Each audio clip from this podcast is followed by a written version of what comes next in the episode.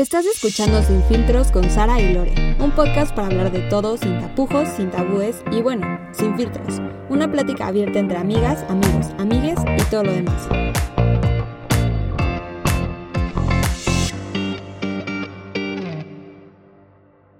Hola, yo soy Lore. Hola, yo soy Sara. Y esto es Sin Filtros. Uh, uh. Ay, qué lindo día. Hoy la verdad amanecí un poquito ronca. No sé si se escuché, porque no sé si les ha pasado que a veces ustedes escuchan súper roncas y el resto del mundo es como, no, tu voz está muy normal. Pero yo siento que me escucho ronca y no sé por qué. Pero pues lo quería compartir. solo un leve, solo un leve, pero te escuchas, te escuchas muy bien, muy sultry. Oh, oh my god, qué bueno. We love that. De chiquita, de chiquita me gustaba como hacer como, o sea, me encantaba esta ronca porque justo sentía que sonaba como súper cool. Y a veces me hacía la ronca como para sonar más cool. Porque odiaba mi voz. Bueno, no la odiaba, pero, o sea, porque la que yo escucho no la odio, pero a veces odio la que escuchan los demás, ¿sabes? Ok, sí, sí, sí, sí. Pues sí, me, me pasaba lo mismo. O sea, tipo cuando iba como a conciertos o así, que te la pasabas gritando. No, y luego al día siguiente estaba así de que, oh, sí, mi voz. Era así como, güey, soy lo más cool. Yo odiaba porque yo nunca me ponía ronca después de conciertos y todo el mundo se ponía ronco y era como de, es que tú, tú no amas igual a Justin Bieber que yo porque no gritaste tanto, ya sabes, y yo así de, ¿sabes qué? Mi relación con Justin no se toca, la verdad, no, Justin está cancelado para mí. Justin Bieber es mi ex tóxico. estamos yendo como muy fuera del tema, pero nada más quiero comentar esto. Justin Bieber es mi ex tóxico, porque de verdad, o sea, gran parte de mi vida me la pasé amándolo, amándolo mal, o sea, de que neta mal. Y, y de que ahorita no, no lo tolero. Pero, pero como que una parte de mí lo ama, ¿no? O sea, como que esa parte de mí sigue enamorada de él. Siempre va a ser Y de que, de que lo dejé de seguir en Instagram y así. Y te juro, siempre me sale como en mi Discovery, así. Y siempre acabo viendo así de que, ya sabes, me voy como en 10.000 fotos y es como, Lore, tienes que parar, ya sabes. Y por eso es mi ex tóxico. Wow. Güey, celebrities como exes tóxicos. Eso es un buen episodio para un catch-up. no manches. se me hace bueno. Este, me parece bien. Algún día lo, lo, lo usaremos. Yo tengo una gran lista. Creo que yo también. Pero Justin Bieber sí es, es el mayor. Pero bueno. Hoy, ¿de qué vamos a hablar, Sara? Bueno, hoy por. Como ya se habrán dado cuenta, es marzo. Este, y estamos haciendo una temática especial de temas relacionados al feminismo, a las mujeres, a la vida como mujer, etc. Y el tema de esta semana es las mujeres en el deporte. Este, mm, digo, es un tema súper amplio, como siempre, creo que siempre decimos lo mismo, se nos van a escapar un montón de cosas, se nos van a, o sea, nos van a faltar miles, miles, miles de cosas, pero queremos como comentar el tema en general porque creemos que es muy importante y aparte tanto como a Lore como a mí nos gusta mucho el deporte y de cierta forma hemos experimentado lo que es ser una mujer en el deporte. Entonces, Lore, arranca. ¿De qué quieres hablar primero? Bueno, primero te quiero preguntar, ¿qué mujeres, primero, qué mujeres creciste admirando en el deporte? Crecí admirando en el deporte, híjole. Yo creo que las únicas que ubicaba era como, no sé, Serena Williams. Y ya. O sea, real, de que creciendo eran las únicas que ubicaba. Porque, bueno, y fuera de eso, yo hacía karate desde muy chiquita. Entonces, las chavas que hacían karate, pero no eran como famosas, o sea, eran las que yo conocía de, o sea, pues de, de mi escuela de karate o de los torneos o así, que veía a chavas más grandes o a señoras incluso, porque la verdad es que el karate es un deporte que hacen muchas señoras también. Este, y era como, wow, neta, ya sabes, o sea, como que ibas a todos los torneos y siempre estaban las mismas chavas que eran ya las cintas negras y eran como las mejores en su categoría y todo, y yo era como las que admiraba, pero pues ese era como mi, mi top, ya sabes. Pero sí, fuera de eso, como, como celebridades, no tenía nadie creciendo. ¿Tú? Sí, yo tampoco. O sea, me acuerdo mucho de hombres. Y como que toda la vida eran mucho hombres. Igual Sevina y, y Venus eran mis ídolos porque mi hermana y yo hacíamos tenis y nos encantaba, o sea, de que neta nos la pasábamos todo el tiempo pensando en, en quién era Sevina y quién era Venus, porque aparte teníamos nuestras raquetas eh, de ellas. Y también me acuerdo un poco como de Nadia Comaneci. Eh, no sé si le dije bien su nombre, pero como que mi mamá era súper fan de ella y entonces también yo como que creciendo también hacía gimnasia y era como de que yo, yo odiaba hacer gimnasia, pero como que mi familia era como de sí, gimnasia. Mi hermana amaba, pero como hacíamos casi todo juntas, pues íbamos a gimnasia y y me acuerdo como que ese nombre se mencionaba mucho, pero pues nunca como que la ubiqué ni nada, porque obviamente ya era una señora retirada en ese momento. Sí. Y, y está cañón. Ahora te quiero preguntar, ¿a qué atletas actualmente mujeres admiras? Pues mira, ahora actualmente la neta no veo mucho deporte. O sea, honestamente, no sé, mis intereses han cambiado muchísimo y, y ya no soy esa de que ve deportes en general. O sea, cuando estaba más chiquita incluso veía, no sé, todos los mundiales de fútbol, veía un buen de cosas. Y ahora la neta ya no. Este vi el partido de la Liga Femenil cuando la América ganó, que fue justo un año en el que tuve la oportunidad de conocer al equipo y estuvo muy padre.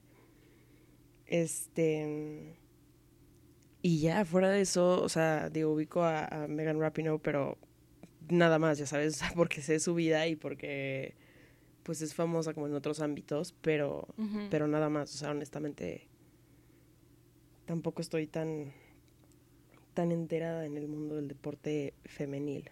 ¿Tú? Yo, pues es que, o sea, primero para empezar con lo que dijiste del, del mundo del deporte femenil, justo creo que es un mundo que han separado mucho, ya sabes, y, es justo el mundo del deporte femenil y el deporte es el de los hombres, ¿no? Entonces eso también como que me impresiona mucho. Pero algo que me... Mujeres que admiro mucho en el deporte, eh, varias de la selección de Estados Unidos son, pues, Rapinoe, eh, Ashlyn Harris, eh, su esposa, que es Ali, y Alex Morgan. Alex Morgan es mi crush, la amo. Si estás escuchando esto, te amo, ¿verdad? Como si fuera a escucharnos, ¿no? Eh, eh, Subert también es una basquetbolista de Estados Unidos que juega para Seattle, ella también. Y Naomi Osaka, creo que es. La verdad, soy medio mala con. No, sí, es Naomi Osaka. Por eso intento no decir apellidos porque siempre se me complican. Pero ella también la admiro mucho y obviamente Serena Williams siempre va a ser y se, seguirá siendo mi icon. Y Laura Curie en México se me hace alguien que también hace mucho más, o sea, va mucho más allá del deporte. Pero pero justo creo que es, o sea, a veces es complicado enterarte de este tipo de cosas. O sea, yo porque te digo, me encanta y, y justo en el Mundial del 2019 femenil me volví loca con el equipo de Estados Unidos, creo que de, de fútbol. Iba a decir soccer, toda, toda de, Monterrey. Eh, Saludos a nuestra audiencia de Monterrey. es que en Monterrey dicen soccer y, luego se me pega. Este, porque mis amiguitos ahí dicen el soccer.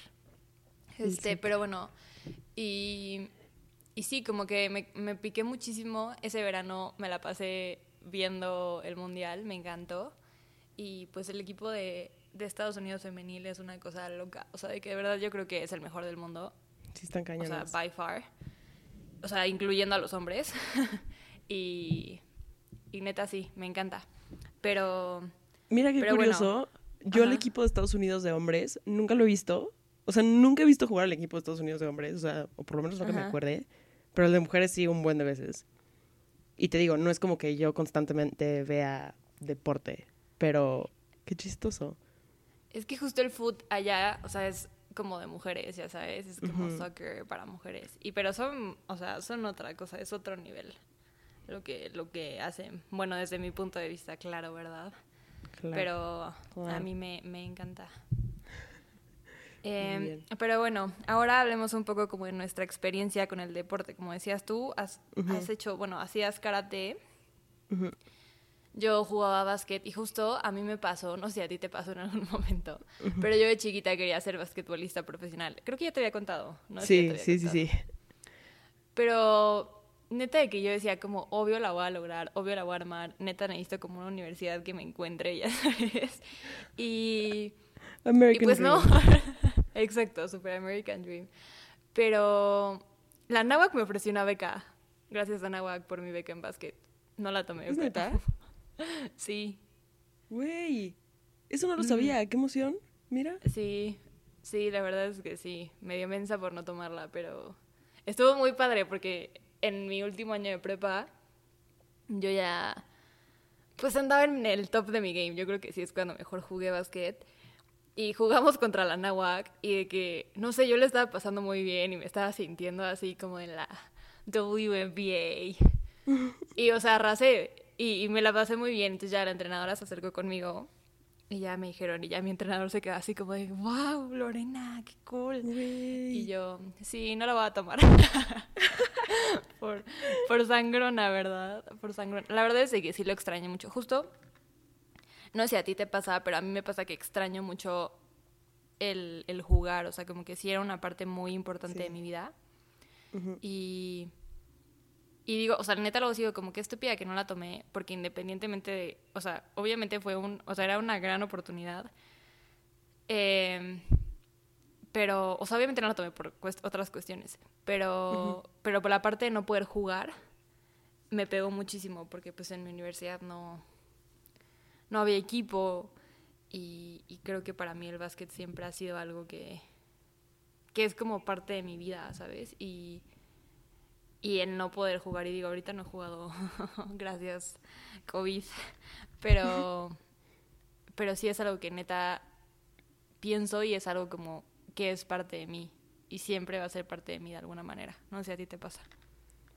Sí, la verdad sí. O sea, pero mira, bueno, regresando tantito antes de que yo te cuente mi experiencia, yo creo que también, o sea, es difícil cuando te gradúas de prepa y entras a la universidad porque como que cambian, o sea, no sé si esto influyó en tu decisión, o sea, chance y estoy hablando mucho de mí, pero cambian tus prioridades un poquito y te enfocas en otras cosas como más académicas que en deporte. Y no, no estoy diciendo que eso sea la regla para todos, porque hay muchos que sí podrían como pues seguir haciendo su deporte en la universidad, pero si es más así como un deporte de equipo, si no lo tienes en la universidad como que bye, ¿no? No sé, es bueno, por lo menos eso a mí también me pasó.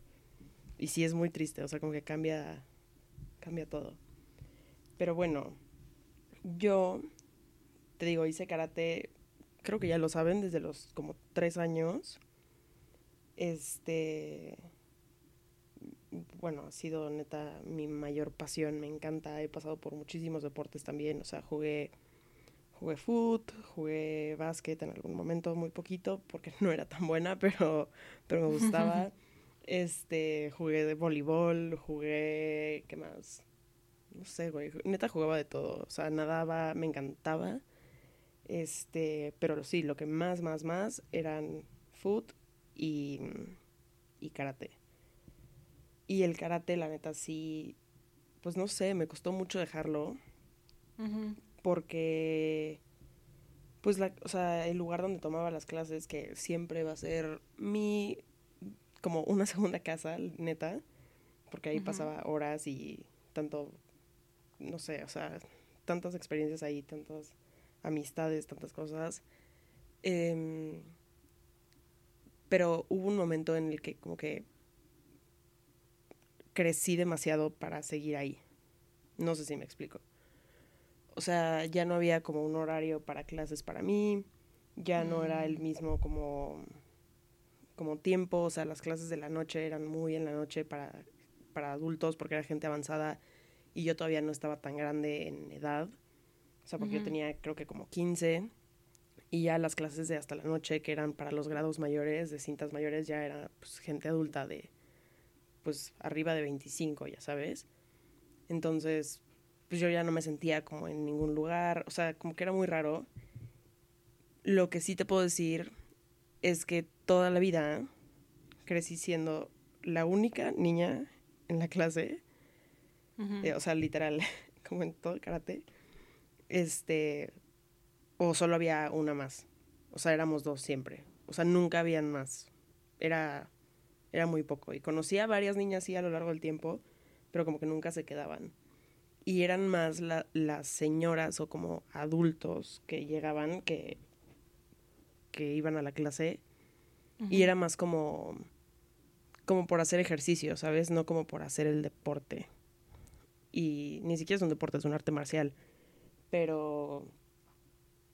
Pero sí, no sé. O sea, sí. Y nunca me causó conflicto. O sea, siempre ser la única niña era como. Al contrario, yo me sentía así de que, ojo, sí, soy la única. Y, que... y cuando llegaba otra niña, yo era así como de, hey, ¿qué te pasa? Este es mi lugar, ya sabes. Porque aparte era la consentida. o sea, era así de que, güey, mi lugar. Pero pero sí, cuando iba a los torneos, te digo, neta veía a las niñas más grandes, cintas negras, y decía, wow, o sea, no manches, neta, qué cool. O ver como a las en seis mujeres, era como, no manches, qué increíble. En los exámenes y todo era, era cañón. También mi mamá empezó a hacer karate como dos años después de que yo empecé y también era como neta wow, o sea, me encantaba verla con a ella y a sus amigas haciendo karate, o sea, no sé, era lo máximo. Pero sí, también lo tuve que dejar igual que el foot por lesiones, pero, pero sí, igual siento que es una parte de mí que, o sea, que sigue ahí, pero está como muerta, ya sabes, como, no sé cómo decirlo, está súper trágico mi, mi, mi, cuento, pero, pero sí, o sea, es algo que en algún momento de verdad quiero regresar. Me duele no poder regresar y me duele que no vaya a ser lo mismo cuando regrese. ¿sabes? O sea, me gustaría regresar como a ese punto en el tiempo. Justo, y es que también eso está cañón, ¿no? Como el, el cómo vas creciendo afecta. O sea, te digo, yo, yo pienso mucho en mí jugando básquet en sexto de prepa. Y, y era muy buena, o sea, o sea, actualmente me considero buena, digo, ahorita no he jugado, probablemente no sea tan buena. Pero obviamente he aprendido más y todo, pero, pero sí pienso como fue mi, mi peak, ya sabes, mi punto más alto. Entonces, como que pensar hacia atrás en eso es como, qué fuerte, o sea, y, y ya solo vas a ser más grande en cuestión de edad, ¿sabes? Pero también creo que por otro lado siempre puedes, o sea, también hay que estar abiertos a otras cosas y entender como justo que la vida son ciclos y procesos y, y como, aunque, por ejemplo, a mí me duele mucho haber dejado el, el básquet y no, que no haya, que no siga siendo parte de mi vida como lo era en ese momento, aprecio mucho el, lo que viví, ¿sabes? Y, y pues justo es explorar otras cosas, pero sabiendo que siempre puedo regresar. Y no va a ser lo mismo porque claramente no estoy teniendo el mismo nivel de entrenamiento que tenía antes. Pero no sé, o sea, no sé a ti te pasa, pero, o sea, yo cada vez que agarro una pelota siento así como, o sea, es esto, ¿sabes? O sea, como... Claro es, es pues, una, parte, una extensión de mí. Justo, o sea, yo veo, o sea, sigo teniendo mis uniformes colgados ahí, o sea, mis karateis ahí, o sea, de que colgados en mi closet, y mi cinta negra y la veo y es así de, güey, algún día. o sea, y sigo viendo, digo, literal creo que fue antier, literal, que estaba enseñándole, este, o sea, fotos de, de mí de chiquita haciendo karate a alguien, ya sabes, o sea, es como, güey, es, es parte de mí, es algo intrínseco de, de quién soy y, genuinamente creo que me ha formado a ser la persona que soy en muchos, muchos, muchos aspectos. Desde trabajar en equipo, desde enfrentar miedos, desde, no sé, ser más extrovertida, ser más aventada muchas cosas, ser muy disciplinada, ¿sabes? O sea, creo que ha formado cañón lo que soy. Entonces, a ver, solo tengo una pregunta. ¿Tu equipo de básquet era siempre de niñas, ¿no? O sea, en, la escuela sí. Pero. Ajá. ¿Y alguna vez jugaste contra hombres, o sea, fuera de la escuela? O no sé, cuando te intentabas meter a algún otro equipo, alguna vez tú, o sea, no sé, formaste parte de algún equipo como co-ed o algo así? Justo, justo eso quería hablar y es el tema como por el que estamos aquí, ¿verdad? No, pero justo es mujeres en el deporte, ¿no? Y a mí me pasó que toda mi infancia la viví pues con, pues, con mujeres, ¿no? O sea, jugando con mujeres, en equipos de mujeres. Mi entrenador era hombre, pero pues era súper indiferente, ¿no? Y, o sea, indiferente en el sentido de que le daba igual que fuéramos niñas, no nos trataba diferente, nos entrenaba así de, denle. No, y pues todas eran niñas. Ajá, exacto. Entonces estuvo muy padre, te digo, hasta prepa, en prepa la pasé increíble. Empecé, yo empecé a jugar básquet a los 10 y, y pues fue, fue un largo rato hasta los 18 en prepa y, y luego justo me salí y, y justo como en mi escuela no había equipo, eh, en mi universidad no había equipo, decidí ir a unirme a otro equipo, ¿no? O sea, entrenar por aparte. Pero me pasó, fue una experiencia un poco incómoda. Porque, primero que nada, y, y aquí justo leí un, un, ensayo hace ya un rato que hablaba de esto, y no sabes cómo me identifiqué, porque hablaba de cómo los hombres solo nos ven como un, o sea, como, pues, mujeres, ¿no? Como algo que para ellos. Entonces en el mundo del deporte es muy difícil a veces porque, o sea, porque ella no está siendo mujer, o sea, no estás jugando el rol que te corresponde de, ay, sí, muero por tu atención, jiji, jajaja. Y yo empecé a ir y eran niños un poco más chicos que yo, o sea, ellos iban en prepa, yo, yo estaba empezando la universidad. Pero, o sea, se nota cañón como cuando empezaron a ver que yo, o sea, primero, o sea, ninguno me hablaba. Y empezaron a ver que pues, yo literal iba a entrenar, ¿sabes? O sea, yo no iba así de, ay, sí, wow, qué increíble, ya sabes, porque hay, hay mujeres que hacen eso y está increíble, qué bueno. Pero yo, o sea, yo me tomaba el básquet mucho más en serio. Eh, pero entonces fue muy difícil para mí porque pues yo quería jugar, ¿sabes? Pero ellos no querían jugar conmigo porque yo era como un alien y así lo planteé un poco el ensayo. Como cuando los hombres ya no te ven en ese rol de la mujer tiene que ser esto y te están viendo así como de la mujer que literal le está ganando un partido, ya sabes, o la mujer que sabe más que ellos en un deporte, como que se sienten sombría, se siente amenazada y mínimo, o sea, esto habla del ensayo, pero yo lo sentí cañón y no sabes cómo, o sea, como me sentí tan bien de que alguien más lo pudiera expresar en palabras, porque era algo que yo pensaba, pero decía como, no manches, qué exagerada soy. Pero no, o sea, es algo que realmente vives. Y, y, es horrible porque es como yo no estoy haciendo absolutamente nada malo, ¿sabes? O sea, yo literal vengo a entrenar y quiero jugar contigo, pero, o sea, ellos no te pueden ver más allá de, de no, ese no es tu rol, ¿sabes? Entonces me sentía terrible, estuve literal entrenando ahí un año, pero solo me, podía, solo me llevaba con los entrenadores. Y eso también fue un rollo porque uno de los entrenadores como que medio tenía un crush conmigo y...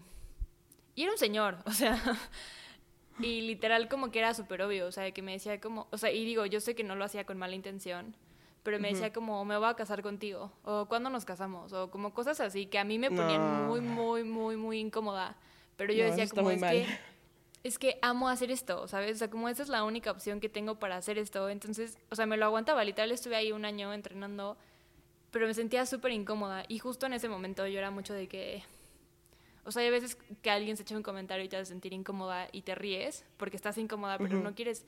O sea, de por sí yo ya me sentía mal porque neta nadie me hablaba. y, y pues este güey era el, o sea, el que me estaba entrenando. Entonces yo sí quería aprender de él porque él, él había jugado en una selección nacional y así. Pero era mucho como tenerme que aguantar ese tipo de comentarios. Y era como de, jaja, sí, no va a pasar. Y luego me decía como de, ¿tienes novio? O sea, porque me lo voy a madrear, sí, sí, ya sabes. O como cosas así que yo era como de, no, ya sabes, tengo novia, ¿verdad? No, tampoco tenía novia.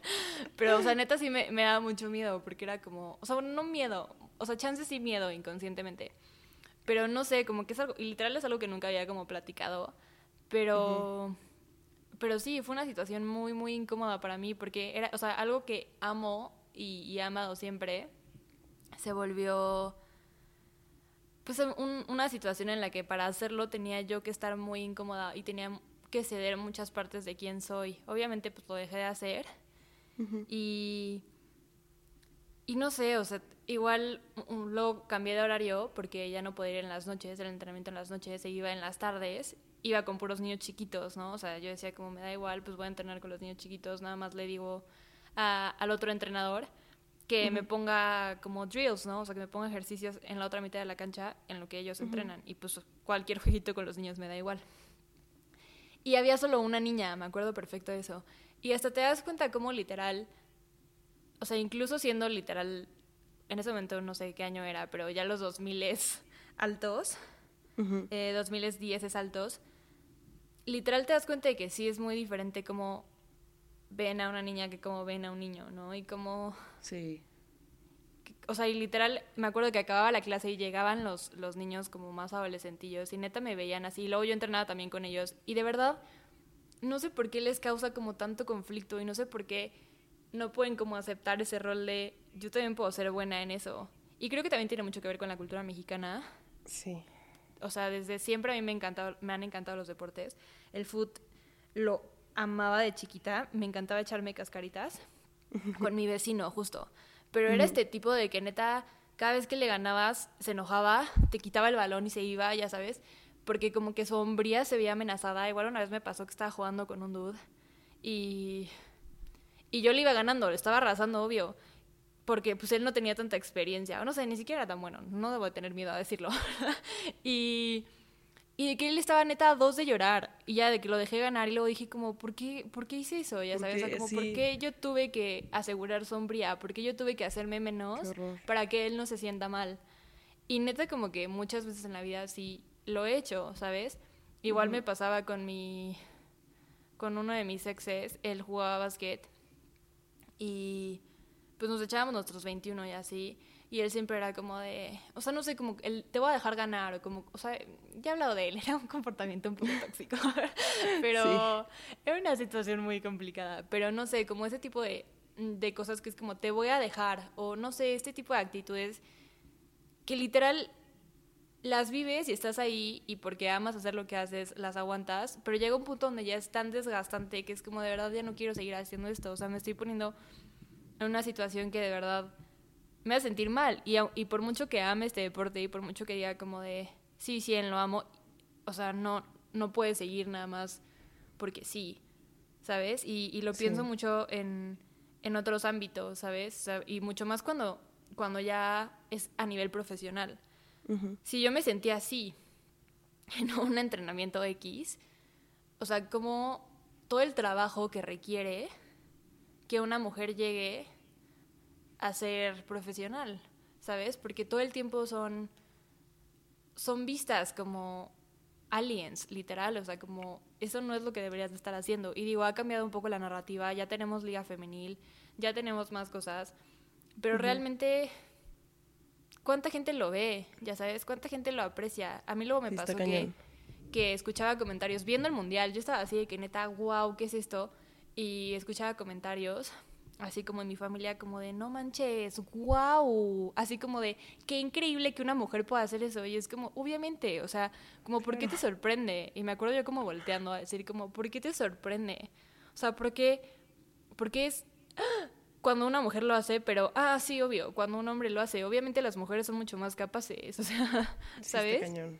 Está muy pero, Pero sí, creo que esa, o sea, esa fue mi experiencia en toda esta parte de del deporte como mujer y, y, fue salir de mi burbuja, porque pues yo toda la vida era como de, obviamente yo puedo hacer lo que yo quiera, yo puedo, y agradezco mucho esa parte de haber estado en una escuela de puras mujeres, porque me permitió hacer eso, porque me permitió desenvolverme y ser quien era sin tener esta presión de la vista masculina y de cómo te tienes que comportar cuando hay hombres presentes, ¿sabes? O sea, yo toda mi vida pude ser la niña que hacía deporte, la, ya sabes, y era así de sí, yo hago básquet y lo que sea.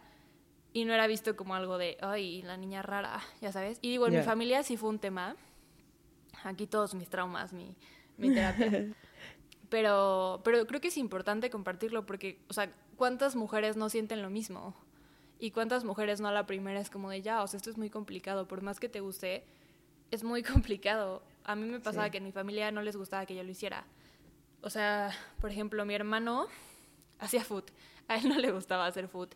Pero neta, cada partido ahí estaba toda mi familia, ahí estábamos súper apoyados, así de sí, va a ser el siguiente futbolista, no sé qué. Él ya no quiso hacerlo, lo dejó. Ok, ya nadie dijo nada, ¿no? Y yo cuando empecé básquet, de verdad, o sea, era así de nadie va a mis partidos, como que era algo que neta les conflictuaba mucho. Eh, iban algunos, iban a torneos o cosas así, pero que, o sea, algo que para mí era así como de lo máximo en la vida y que me encantaba como hablar del tema y que me encanta, o sea, literal era mi máximo en la vida, era todo para mí. Era un tema que era como, o sea, no muy bien aceptado en mi familia, ¿sabes? Entonces, obviamente también causa esa como, no quiero decir ruptura, pero ese como no entendernos mutuamente, porque es como si algo que amo no te gusta que lo haga, no, ¿cómo puedo hablar contigo, ¿sabes? Y esto es como mi, el amor de mi vida en este momento. Claro. Entonces, pues sí, también creo que es que pasa mucho, o sea, cuando una mujer dice, o por ejemplo, mi hermana hacía ballet, y todo el mundo era como, wow, ballet. Entonces yo en un momento de mi vida, como para tener como esa aprobación, dije como, voy a hacer ballet yo también, ¿sabes? Sí. Y lo odiaba, o sea, de que aparte yo estaba como con puras niñas chiquitas, porque lo decidí como ya hacer más grande, lo hice en prepa igual. Y de que literal estaba con puras o sea, bebés. Y era muy chistoso. Yo me sentía como, como en... ¿Cómo es esta película? La de, Sueño sobre hielo, creo que se llama. No sé. Ah, no manches, es buenísima porque justo ya empieza a patinar, pero le toca ir con puras niñas chiquitas. Así estaba yo, de que mis amiguitas así me hablaban así como de Elf on the Shelf y así. Y así, no manches, ya viene Santa, ya sabes. Pero me encanta, o sea, a mí me encanta convivir con niños. Creo que son mucho mejores a veces que, que los adultos y la pasaba bien y todo, pero sí era así como de puras cabecitas y así yo. Lo bueno es que no soy muy alta, pero, pero sí, creo que sí fue como algo que toda mi vida lo vi muy marcado, como eso no es lo que hacen las niñas. Y pues a mí me valió y lo hice por un largo tiempo, me, gustaría seguir haciéndolo y, y sí, pero por otro lado es, o sea, sí es desgastante y sí requiere pues esfuerzo y como entender que no a todo mundo le va a gustar que lo hagas. Claro. Sí, Pero bueno, ¿tú, ¿tú qué tal? ¿Tú has tenido alguna historia de ese estilo? Güey, yo, al, o sea, creo que mi historia fue un poquito diferente. O sea, al contrario, creo que mi, o sea, el karate para mí era mi safe space. O sea, porque sí, aunque fuera la última, la única niña, nunca hubo una distinción fuerte. O sea, yo nunca lo sentí, nunca sentí como una discriminación o algo así. Siempre era como, pues una más, una más, o sea, one of the boys. Y, suena horrible, pero pues justo era como, pues una, una más de los que estaban ahí, ya sabes. Todo el tiempo conforme fui creciendo. Y ya después cuando fui mucho más grande, ya te digo, como, pues, como a los 15 y así, hubo un tiempo que estuve dando clases de karate ahí mismo y le daba clases a niños chiquitos. Y ahí fue cuando empecé como a descubrir ya las diferencias. O sea, todo fue cuando ya o sea, primero yo ya me había desarrollado, obviamente. Entonces ahí empezaron como todas las diferencias de que, no sé, habían ciertos momentos en, en la clase donde pues los niños se tenían que quitar el, o sea, como la parte de arriba de, del, del uniforme y se quedaban sin camisa.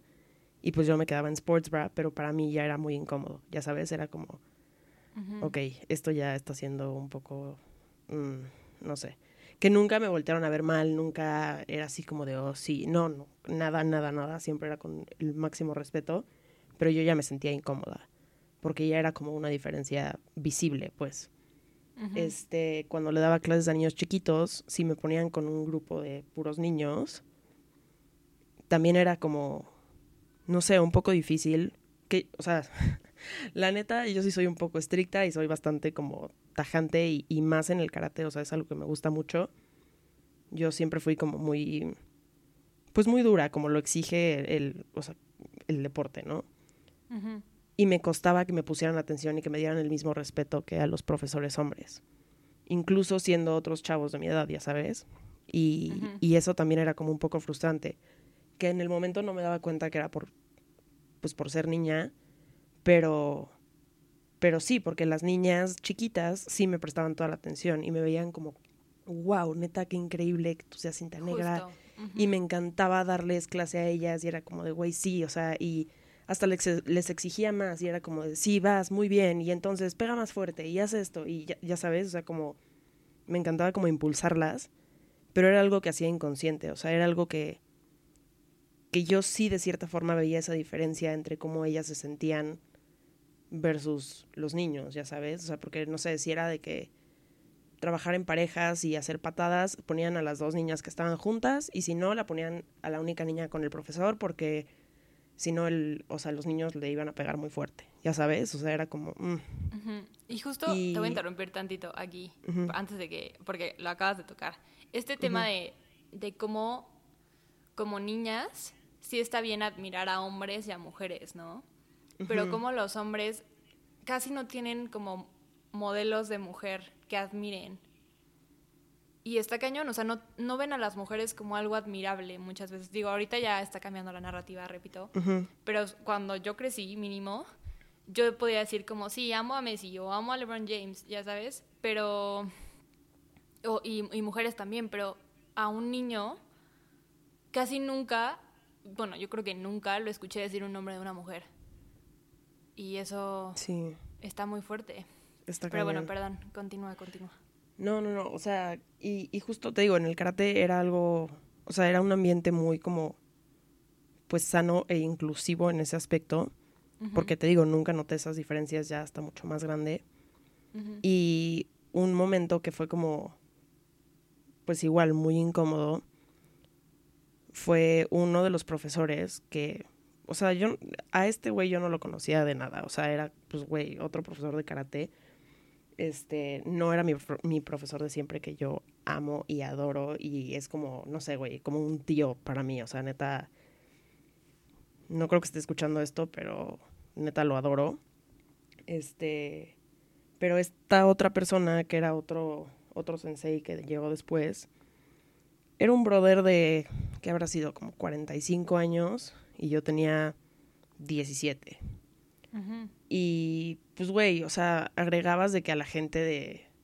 O sea, era cuando teníamos Facebook todos y todos éramos como, no sé, te agregabas a el mundo que, o sea, a todo el mundo, ya sabes, a todos los que conocieras.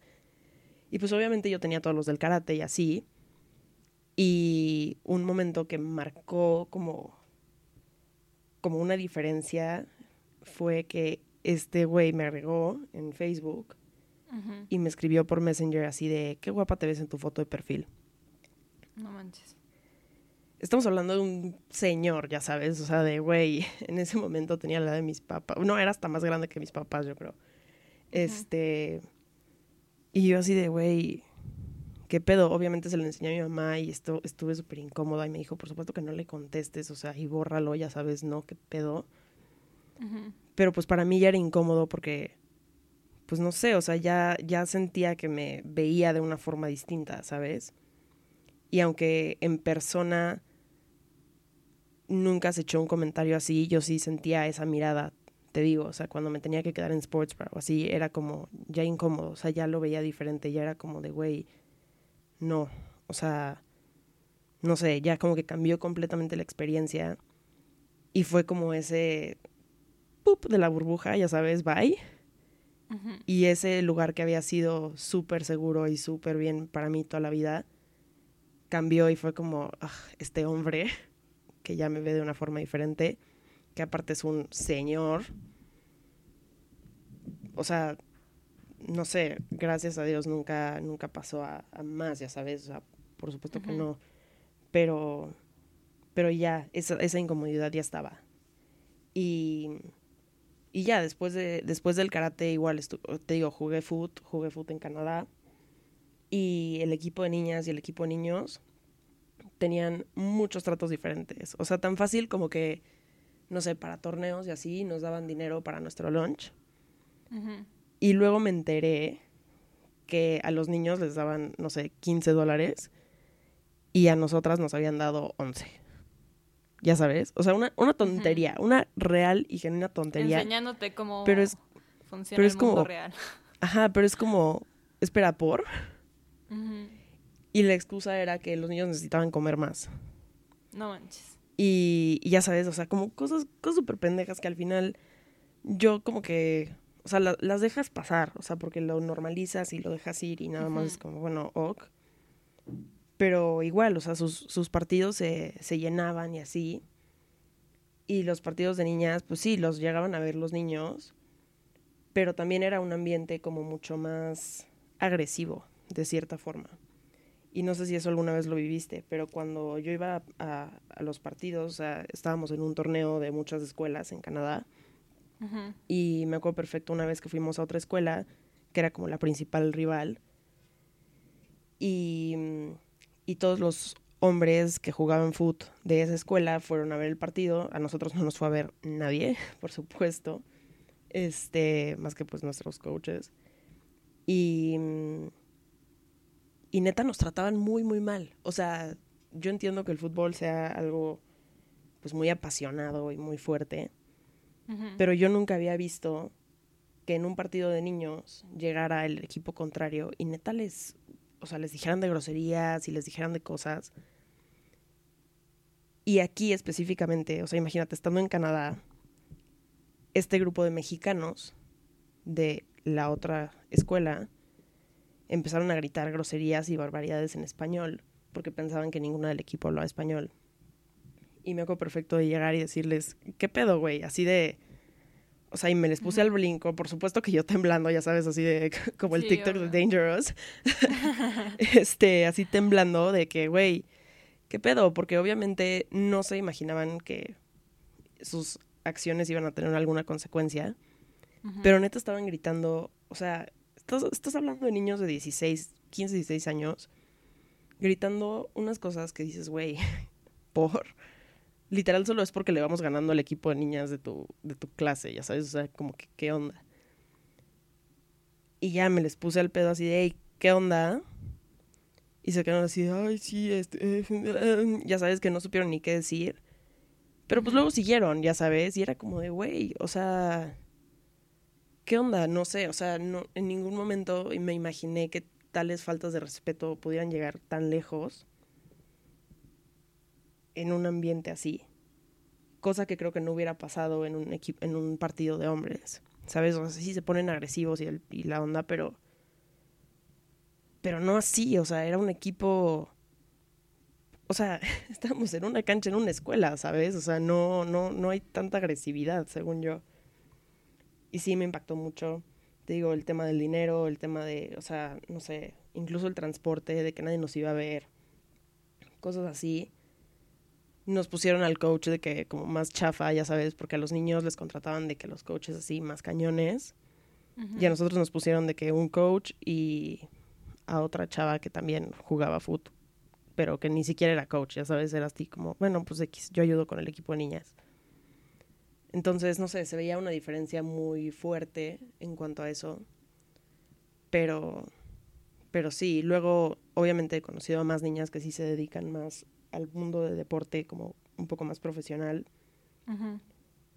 Una amiga que se dedicaba a la cross, igual tuvo muchos temas con o sea, ella fue al Mundial de la Cross y igual me contaba las grandes diferencias que habían con los equipos de hombres y, cómo las trataban y así.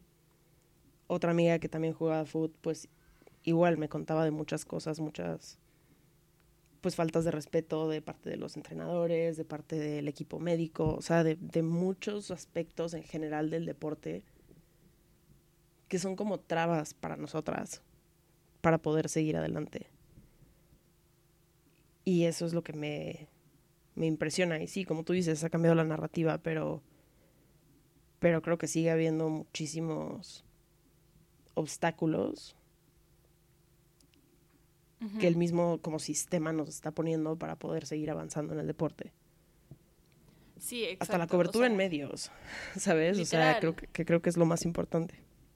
Sí, cambia la narrativa, pero el mensaje sigue siendo un poco el mismo.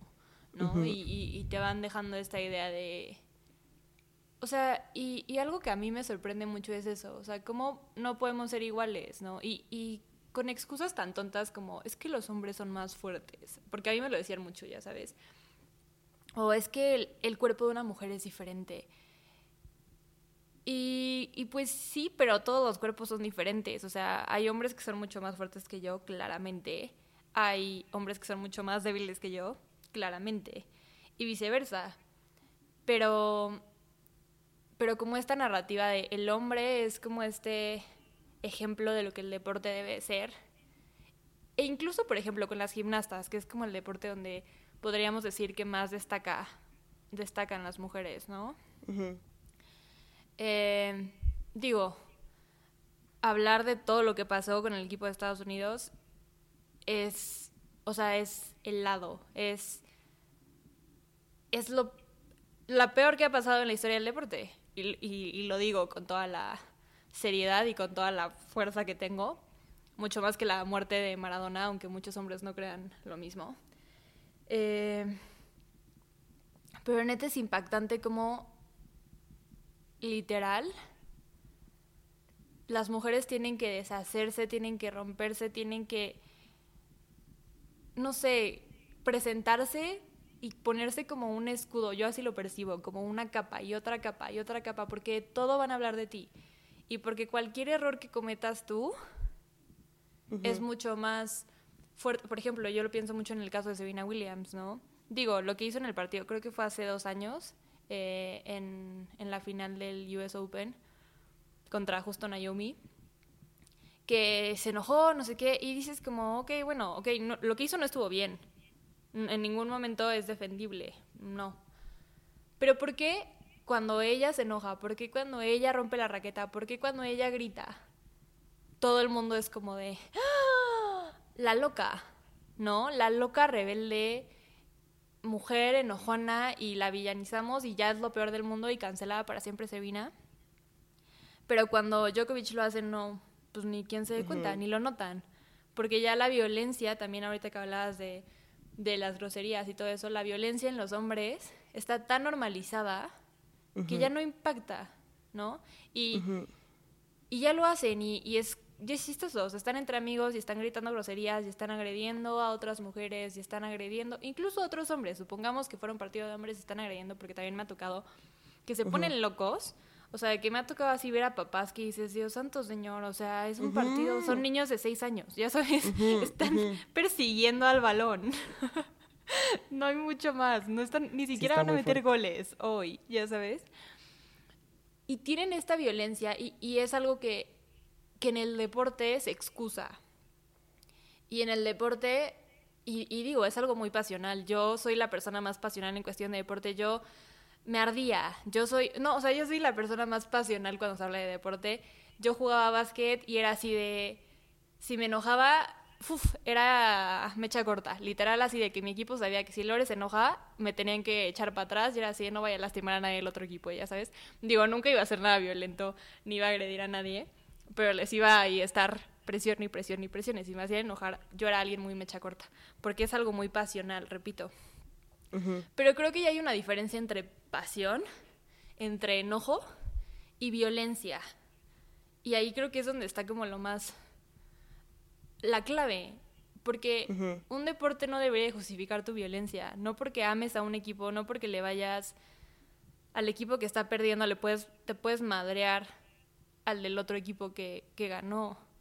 Porque te ardiste, porque tocó algo dentro de ti. Mejor va a terapia, repito. como siempre decimos. Pero, o, o en partidos, ¿cuántas veces a mí me ha pasado, o incluso con mis tíos o así, escucho que es como de no, y la pelea que se armó en el partido del 89, ya sabes.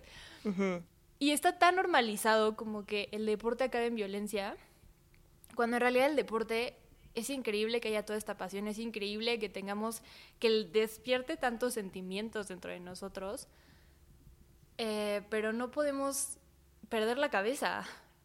¿no? Porque literal es eso, y, ahí está el machismo, y ese es el machismo al que, al que nos enfrentamos y no, y no queremos vivirlo, ¿no? Y, por eso es tan complicado a veces como mujeres vivir y desenvolvernos en el mundo del deporte, porque constantemente te enfrentas a esta violencia, aunque sea chingaquerito, ¿no? Aunque sea, en mi caso, y, y a mí me cuesta decirlo, el entrenador que me decía así de, ay, eres mi novia, nos vamos a casar y así, yo sigo sin poder aceptarlo como una agresión. Porque yo como no, se estaba haciendo el chistoso, no es buena persona. O sea, incluso ahorita, o sea, y me siento incómoda. Y sé que si estuviera con él ahorita me sentiría incómoda, pero no lo veo como una mala persona. ¿Me explico? Qué fuerte. Sí. Y es eso, porque, porque normalizamos la violencia, porque la violencia se vuelve parte de, del deporte y es un chiste o, o es, es que es pasional y es que se madreó al otro del otro equipo No porque tenga problemas, no porque tengamos que ver sus problemas, sino porque es fútbol. Está gritando groserías, no porque tenga problemas el niño, pero es fútbol, están ganando a su equipo. Está terrible. Y, le está faltando el respeto a la gente y da igual, porque es fútbol. Y es como, no. O, porque es cualquier otro deporte, ya sabes. Sí, está cañón. Escondemos esas violencias. Y incluso hay una mujer que me faltó mencionar, que es Mapi León. La amo, juega en el Barcelona. Eh, ¿Cómo ese tipo? O sea, ella ah, dice algo, levanta la voz, alza la voz, dice, no estoy de acuerdo con esto que está haciendo la liga. Y la acaban, ¿no? Es así de, puta, o sea, ¿tú quién eres? Porque no tiene el mismo poder que tendría León Messi. Leo Messi. O que tendría... sí, me mamé. Perdón, Leoncito, ahora. Eh, no, pero ¿cuántas veces no se equivocan con otros nombres de mujeres? Aquí fue mi payback. No, hombre, está eh, perfecto. O sea, y aparte, aparte no es No, y lo amo con todo el respeto. Sí, exacto. No, y lo respeto. Pero fue un, fue una, fue un sleep. Pero, pero, ¿sabes? O sea, es, es muy y, lo, y vuelvo a lo que decía hace rato, es muy desgastante y no es solo como de, ay, qué exageradas. No, porque lo aguantamos. O sea, créanme que las mujeres que ahorita están haciendo deporte han aguantado toda su vida y probablemente lo sigan aguantando. Y aguanten esa violencia. Porque esa pues, violencia va desde, desde su compañero, desde su entrenador, desde el aficionado que las va a ver, no sé. Exacto. No, o, sea, no las va a ver. Y es que hay, mil, hay mil, mil casos, o sea, podríamos hablar de muchos casos específicos. La verdad es que, o sea, desgraciadamente sobran noticias de abusos, de abusos de poder, de pay gaps, de, o sea, de un millón de cosas. Pero lo seguimos normalizando de cierta forma y seguimos permitiendo que esto pase justo por amor al deporte. Y y pues es algo que ya no se puede permitir y ya, o sea, es, pues son un montón de cosas que tenemos que seguir peleando para que ya no funcionen de la misma forma. Pero es muy difícil, como, o sea, es una batalla cuesta arriba siempre. Y, y la verdad es que mi mayor admiración para todas las mujeres que hacen deporte, ya sea en, en, el aspecto profesional, obviamente, o sea, wow, mis respetos, que fregonas son, así sea, güey, literal lo que sea. O incluso lo hacen nada más como un hobby porque también tiene sus dificultades y también tiene, tiene pues sus cosas y, y se sigue sintiendo una discriminación y, y hay lugares pues muy inseguros para nosotras. Pero yo, la verdad, lo que quiero hacer ahorita y quiero aprovechar este espacio es invitar a nuestra audiencia y incluso a mí misma a que si les gusta el deporte, investiguen sobre ligas femeniles, investiguen, o sea, y está, está terrible justo, como tú habías dicho, la que haya como una distinción entre una y otra, pero, pero hay mucho talento o sea, independientemente de si son hombres o mujeres, o sea, hay, hay una cantidad de talento impresionante en el deporte, en varios deportes. Entonces, pues sí, los invito a que, les invito a que investiguen mucho más, a que vean a mujeres deportistas, a que las apoyen, a que aprecien su trabajo y definitivamente si están en, en una posición en la que podemos hacer algo al respecto, hay que hacerlo y hay que alzar la voz. Y así sea como este señor que te decía que se quería casar contigo, o el güey que me escribió por Facebook que qué guapa salía en mi foto de perfil, pues son cosas que hay que decir. Y, y, y es difícil, y es muy difícil, y no estoy juzgando a nadie, y hay veces que, o sea, cada historia es completamente diferente. Pero sí es importante alzar la voz y, y cambiar la narrativa para nosotras mismas y apoyarnos. Sí, y creo que algo que dijiste hace rato es súper importante, el, espacio seguro, ¿no? Volver a crear esos espacios seguros y, y, y todos, todas, todos ser parte de ese cambio. Y dejar de como de construir esta parte de nosotros que cree que las mujeres tienen que ser X, Y o Z y como mujeres también. Sobre todo como mujeres dejar de creernos los roles que nos han puesto. También los hombres. Y cuestionarnos y romperlos. Y es un camino difícil, no es fácil, no es divertido, pero si es algo que amas y es algo que te apasiona, hazlo. De verdad es algo que, que da igual lo que la gente vaya a decir, da igual lo que la gente vaya a pensar. Cambia, cambia tu vida y, y es una de las cosas más bonitas. Y, y encuentra a esa gente y encuentra, ahorita que decía Sara, busca ligas femeniles, busca sí, busca. Y, y si no, arma o hazlo tú o, o no sé, empiézala tú. Y crea esos espacios seguros y creemos esos espacios seguros. Y apoya, investiga más sobre si hay un deporte que te encanta y dices como no manches, me encanta. A mí luego me pasa mucho con la NBA, de por sí los partidos de la NBA casi no los pasan en México, los partidos de la WNBA pues menos. Entonces es muy complicado estar como pendiente de las cosas que pasan, pero yo, por ejemplo, sigo a Subert en, en redes sociales, sigo a la mayoría del equipo femenil de, de, Estados Unidos en redes sociales, y es muy padre ver gente y ver mujeres haciendo grandes cosas en el deporte, porque literal, aunque no pueda ver su partido, aunque no lo transmitan, siento esa conexión y es como, ah, no manches, soy ganó Orlando, qué bueno. Y pues sí, poco a poco. Pues sí, yo creo que ahí podemos dejarlo por ahora. Si es un tema que quieren seguir platicando y quieren que hablemos de casos específicos, por favor, háganoslo saber. Creo que sería muy importante seguir tocando el tema, seguir discutiendo, seguir escuchándolos también, a ver qué, qué piensan, qué opinan, sus experiencias y, y demás. Y claro, si hay alguna de ustedes que se dedique al deporte profesionalmente y quiera venir a contarnos su experiencia, nosotras más que felices de tenerlas como invitadas. Y, y pues nada, yo creo que ahí lo dejamos. Muchas gracias por escucharnos. Los queremos mucho. Gracias, bye. Acabas de escuchar Sin Filtros con Sara y Lore. Recuerda mandarnos tus preguntas, temas de los que quieras hablar y seguirnos en nuestras redes para mucho contenido extra. Encuéntranos como Sin Filtros en Spotify, Apple Music y Pinecast y en Instagram como sinfiltros.podcast.